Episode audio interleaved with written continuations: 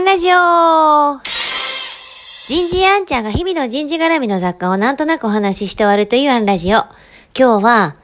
熱い人と熱苦しい人の違い。こんなテーマでお話ししてみようと思います。昨日の夜、テレビを見ていると、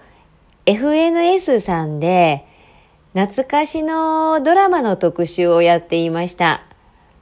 昔のラブストーリーもののベスト10だとか、えー、もしくはヒーローもののベスト10とか、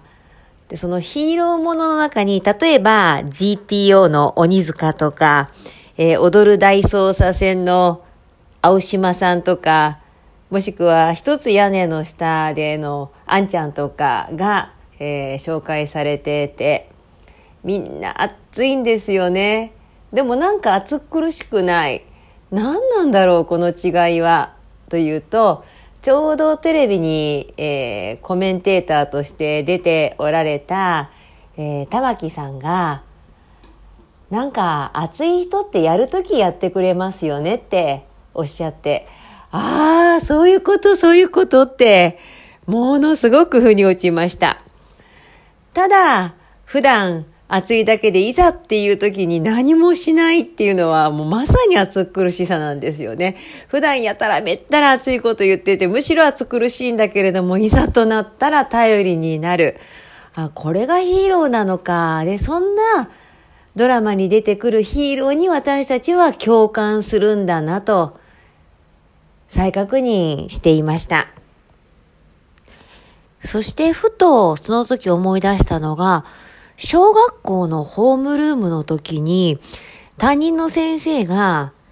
え有言実行と有言不実行、無言実行と無言不実行、この4人がいたとしたら、どの順番で優れているというかいいと思う？みたいな問いを投げかけてくれたのを思い出しました。えー、クラスは有言実行派と無言実行派というのかな。えー、やっぱこう黙って、それこそ男は黙って、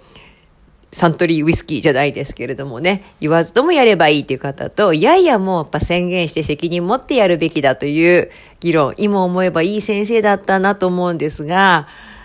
多分64ぐらいで有限が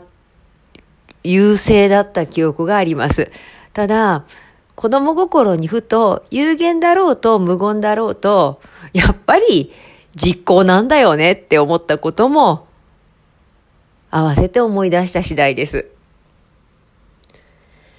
少しコロナ禍も落ち着いてきた感じがありますけれども、このコロナ期において力強く進化していた組織のリーダーって、ほんとここ共通点だったと思うんですよね。こんな時にこそ難しい判断や対応は自分が誰より率先して対処するんだと、えー、そして内向きではない外に向かってアンテナを立ててオペレーションをされていた。そう考えたら、日常時は有言実行でよくて、非常時は無言実行。逆にこんなことになるなんて想定つかないから言うことすらできないじゃないですか。こう日常と非日常で使い分けたらいいのかななんて思ったりもしました。今日はここまで。次回もお楽しみに。